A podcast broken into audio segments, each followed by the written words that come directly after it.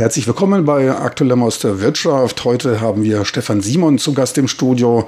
Er forscht seit zwei Jahren an der Academia Sinica im Forschungszentrum für Umweltwandel. Er hat bei seiner Arbeit in Taiwan auch noch andere Projekte im Bereich Foodsharing umgesetzt.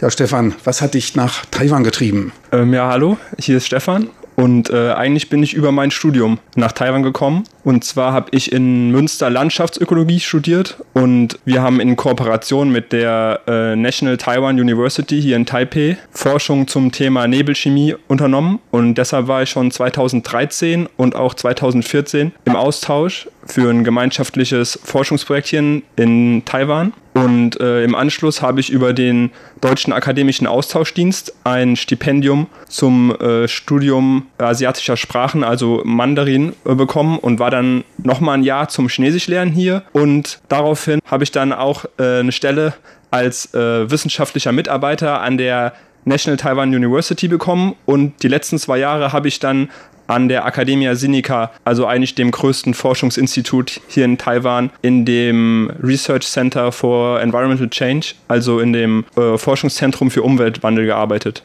Ja, dann bist du ja anscheinend einer der wenigen, die sowohl Landschaftsökologie verstehen als auch Chinesisch sprechen. Da gibt es ja wohl nicht viel Konkurrenzen. Äh, ja, das stimmt tatsächlich. Also ich glaube, es gibt auch äh, sehr wenige Leute, die sich mit dem Forschungsbereich beschäftigen, den ich hier in Taiwan gewählt habe, was eben Nebelchemie ist, was ein sehr äh, kleiner und spezifischer Forschungsbereich ist, den ich selber auch eigentlich eher zufällig gekommen bin, eben über meinen Professor an der Universität Münster. Aber was ich soweit bisher sehr, auch sehr interessant fand, in dem äh, Bereich zu arbeiten, wobei eben auch zuletzt an der Academia Sinica ich viel äh, mich mit Feinstaub beschäftigt habe, weil ich eben da in, einem, in dem Aerosollabor gearbeitet habe und äh, Feinstaubbelastungen insbesondere hier in Asien, aber auch, äh, auch in, in Europa und auch in Deutschland ein sehr aktuelles Thema ist. Und äh, insofern habe ich mich zuletzt eben hauptsächlich mit PM2.5 und PM10 beschäftigt und äh, finde ich auch ein sehr interessantes Thema und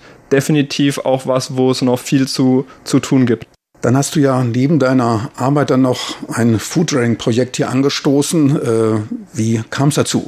Ähm, also ich habe mich eigentlich schon während meines Studiums über mein Umfeld und meinen Freundeskreis mit dem Thema Lebensmittelverschwendung äh, beschäftigt. Und zwar hat das hauptsächlich angefangen, weil ich angefangen habe zu Containern. Also dass der Begriff Containern wird wahrscheinlich vielen Leuten nicht unbedingt was sagen, aber die Idee des Containerns ist, dass man praktisch äh, nachts zu Supermärkten geht, nachdem die geschlossen haben. Und Containern oder Dumpster Diving, wie es auch im Englischen heißt, bedeutet, man taucht praktisch in den Müllcontainer ein und im wahrsten Sinne des Wortes guckt man praktisch nach, was ist in diesen Mülltonnen drin an Lebensmitteln, die weggeworfen wurden, aber noch essbar sind. Und Dabei ist mir eben aufgefallen, dass Lebensmittelverschwendung ein gewaltiges Problem ist, weil ich sehr viel gefunden habe, was noch total in Ordnung ist, auch nicht abgelaufen ist in vielen Fällen, einfach nur aussortiert wurde, weil es irgendwelche minimalen Makel gibt. Zum Beispiel eine Banane ist ein bisschen braun oder einfach Platz gemacht äh, werden musste für neue Ware. Und äh, dabei ist mir eben aufgefallen, was für ein extremes Problem Lebensmittelverschwendung ist. Und ich finde es ziemlich bedenklich, dass wir in so einer Gesellschaft, in so einer Wegwerfgesellschaft leben. Ähm, weltweit äh, werfen wir etwa ein Drittel aller Lebensmittel weg. Das ist äh, der Durchschnitt und das variiert je nach äh, Kategorie. Also zum Beispiel bei Früchten und Gemüse ist es etwa die Hälfte. Also das ist sehr extrem.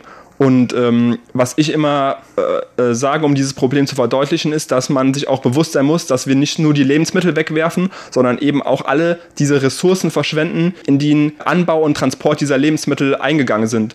Zum Beispiel, wenn ich jetzt hier in Taiwan mir einen Apfel hier kaufe und der wurde aus äh, den USA importiert, dann wurde der einmal eben äh, in den USA angebaut, hat dafür sehr viel Wasser in Anspruch genommen. Zum Beispiel, wir verschwenden eben 25 Prozent alles von äh, Frischwasser, äh, nur um Lebensmittel äh, an, anzupflanzen, die danach im Mülleimer im, im Müll landen.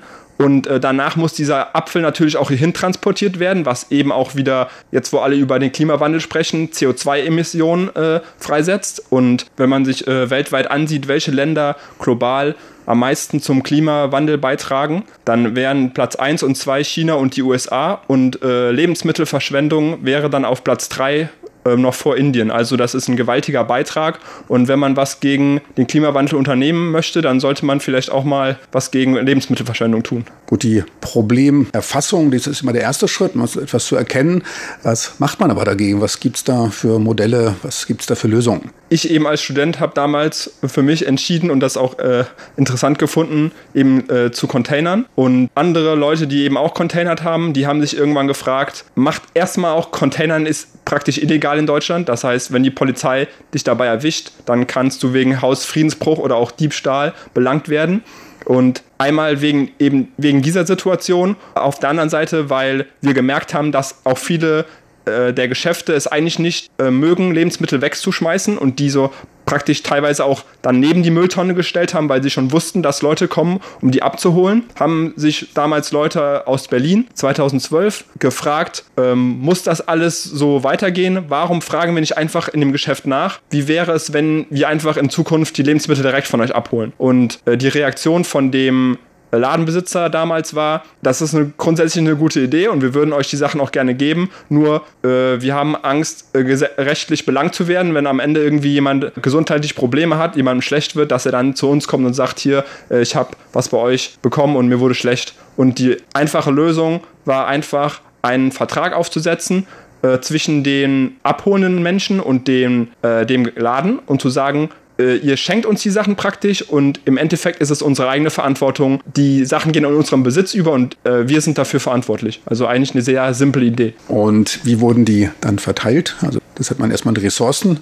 Da braucht man ja auch irgendwelche Lokationen, Einrichtungen. Wie schafft man die? Und zwar gibt es ja in Deutschland bereits die Tafeln, die auch äh, gesammelte Lebensmittel äh, ausgeben. Und der Unterschied jetzt zu Foodsharing wäre zum Beispiel, dass äh, es bei Foodsharing hauptsächlich um die Lebensmittelverschwendung bzw. den Kampf gegen die Lebensmittelverschwendung gibt. Das heißt, die Lebensmittel werden nicht nur oder nicht ausschließlich an Bedürftige verteilt, sondern jeder sollte in der Lage sein, auf diese Lebensmittel zugreifen zu können. Ganz einfach, indem einerseits die Leute, die die Lebensmittel abholen, die äh, können selber entscheiden, was sie damit machen. Und es gibt sogenannte Ver Verteiler, also Punkte, an denen äh, die Leute, die Lebensmittel abholen, diese dann mit jedermann teilen können.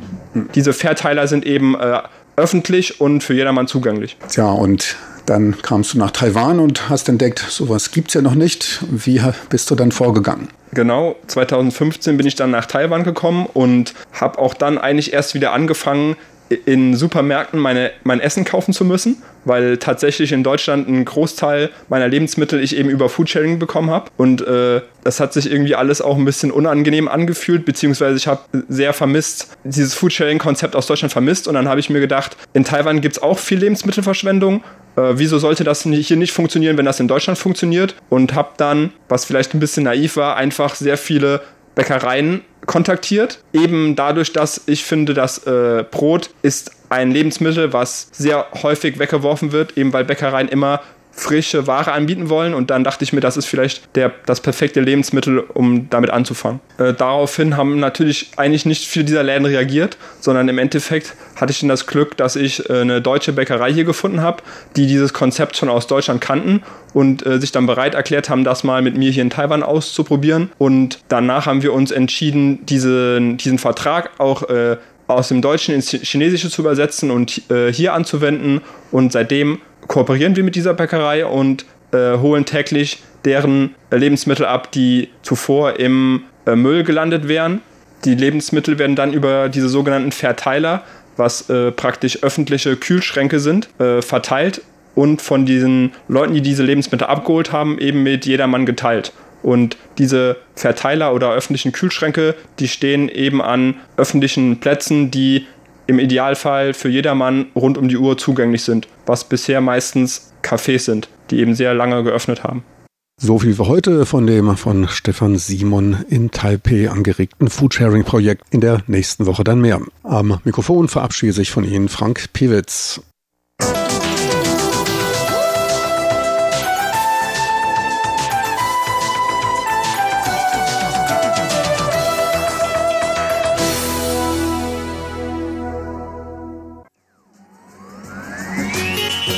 Taiwan, international aus Taipei.